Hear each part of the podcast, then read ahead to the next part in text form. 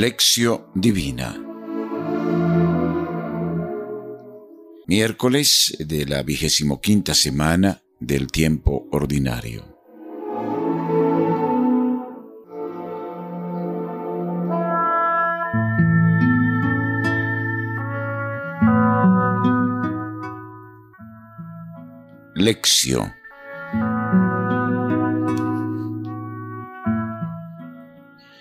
La primera lectura es del libro de Esdras, capítulo 9, versículos 5 al 9. A la hora del sacrificio vespertino, salí de mi postración y con el vestido y el manto rasgados, caí de rodillas y extendí mis manos hacia el Señor mi Dios, suplicando.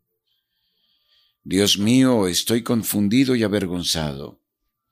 No me atrevo a levantar mi rostro hacia ti, Dios mío, porque nuestras iniquidades han sobrepasado nuestra cabeza y nuestros delitos llegan hasta el cielo.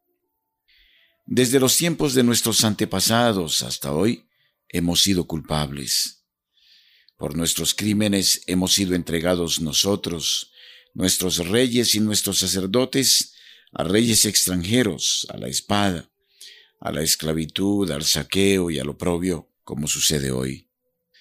Mas he aquí que de pronto el Señor nuestro Dios nos ha mostrado su misericordia dejándonos un resto y dándonos un refugio estable en su lugar santo. Así nuestro Dios ha iluminado nuestros ojos y ha aliviado nuestra esclavitud.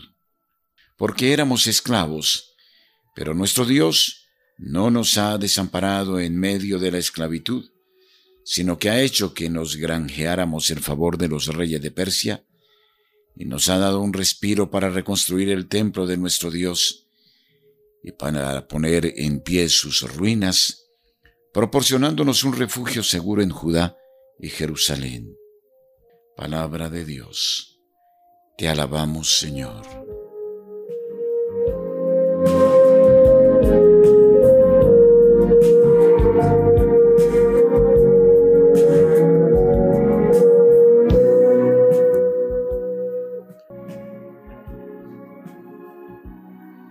Segunda lectura. Del Evangelio según San Lucas capítulo noveno versículos 1 al 6. En aquel tiempo Jesús convocó a los doce y les dio poder para expulsar toda clase de demonios y para curar las enfermedades. Luego los envió a predicar el reino de Dios y a curar a los enfermos, y les dijo, no llevéis para el camino ni bastón, ni alforjas, ni pan, ni dinero, ni tengáis dos túnicas. Cuando entréis en una casa, quedaos en ella hasta que os marchéis de aquel lugar. Y donde no os reciban, marchaos y sacudid el polvo de vuestros pies, como testimonio contra ellos. Ellos se marcharon y fueron recorriendo las aldeas, anunciando el Evangelio y curando por todas partes. Palabra del Señor. Gloria a ti, Señor Jesús.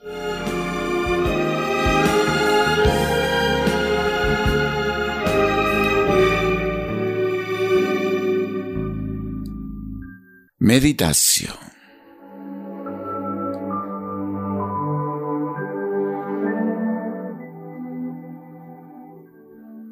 Describe Esdras aquí a las personas que se reúnen a su alrededor para apoyar su política de restauración de la comunidad judía.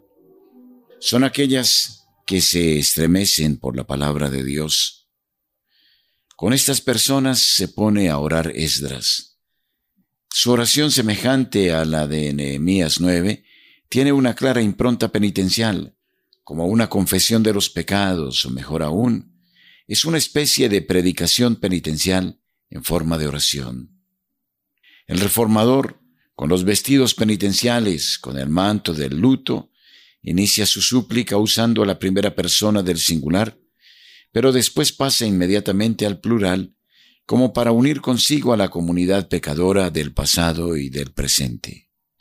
La historia de Israel está presentada como una historia de infidelidad que dura hasta el momento actual. Es una confesión general de la culpa, un reconocimiento de la legitimidad del castigo divino al pueblo. En los versículos 8 y siguientes, en forma de una reflexión sobre el tiempo presente, se subraya que la benevolencia divina no ha menguado en absoluto y que toda la situación actual está marcada, por así decirlo, por la experiencia de esa benevolencia, como indican claramente las diferentes expresiones. Nos ha mostrado su misericordia, un resto, un refugio estable, ha iluminado nuestros ojos, ha aliviado nuestra esclavitud. Se pone, por consiguiente, un gran énfasis en la experiencia, aún en medio de la precariedad de la situación presente, de la bondad de Dios y de su asistencia al pueblo de los exilados, a los hombres del retorno. Se interpreta, por tanto, de una manera penitencial la propia situación, pero se vislumbran ya los signos de la liberación que pasan a través de las experiencias concretas, históricas, de una historia leída de manera providencial, guiada por la mano de Dios. Así Esdras recuerda que el pueblo de los exiliados se granjeó el favor de los reyes de Persia, que permitieron al pueblo revivir y restaurar las ruinas de Jerusalén, y volver a levantar el templo del Señor. En sustancia, la experiencia de la misericordia prevalece sobre la experiencia del castigo, y el sentimiento de estar protegidos por el Señor hace alegre y consolador incluso este momento de luto y penitencia. En efecto, no se trata de convencer a Dios para que perdone, sino de reconocer los signos de su perdón ya en acto.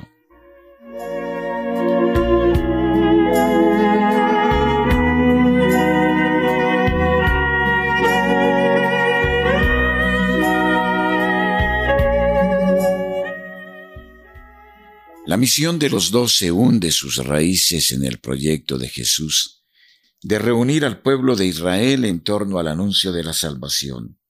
Por eso implica también en la tarea de mensajeros del reino a los doce, enviándolos por toda Galilea. El discurso de Jesús a sus enviados se refiere, más que a los contenidos de su predicación, a las indicaciones sobre el estilo que deberá tener el apóstol, desde el equipaje que debe llevar al comportamiento que tiene que seguir en el lugar en donde le den hospedaje. Lucas presenta la misión de los doce como la prolongación del ministerio mismo de Jesús. Así los convoca como ya había hecho cuando les llamó en el monte para constituir el grupo de los doce. Su tarea para la que están autorizados y habilitados por el poder y por la autoridad que les confiere Jesús, consistirá en liberar a las personas de las fuerzas que intentan mantenerles esclavas, enfermedades y demonios, y en anunciarles la proximidad del reino de Dios. Jesús imparte instrucciones concretas a los enviados. Estas consisten en la necesidad de adaptarse a las situaciones e imponen pobreza de medios para que estos no se vuelvan más importantes que el fin y para que los apóstoles puedan proceder de manera veloz y ligera, sirviendo al proyecto del que los ha enviado. Más aún, precisamente a través de la pobreza de medios, experimentarán los doce la asistencia divina, mostrarán su disponibilidad generosa y la voluntad de confiarse únicamente a la defensa que les asegura la fuerza de la palabra anunciada. La palabra de la predicación suscita en quien la acoge disponibilidad y apertura y crea un clima de auténtica fraternidad que el misionero será el primero en gozar. Quedarse en una casa y no ir de casa en casa indica, según algunos intérpretes, la desautorización de una obsesión proselitista y para otros sería más bien una invitación ulterior a la pobreza. Deben contentarse con lo que puede ofrecer una casa, sin malgastar tiempo y fuerzas en la búsqueda de sitios más confortables. Según Lucas, no les faltará, como ya le había pasado a Jesús, los rechazos y las oposiciones. Mas para los que no aceptan el mensaje del reino, Estas palabras suponen más que una condena, una respuesta, un estar siempre alerta. Al apóstol se le pide que les hagan comprender la grave situación en la que corren el riesgo de caer cuando se cierran a la alegre noticia.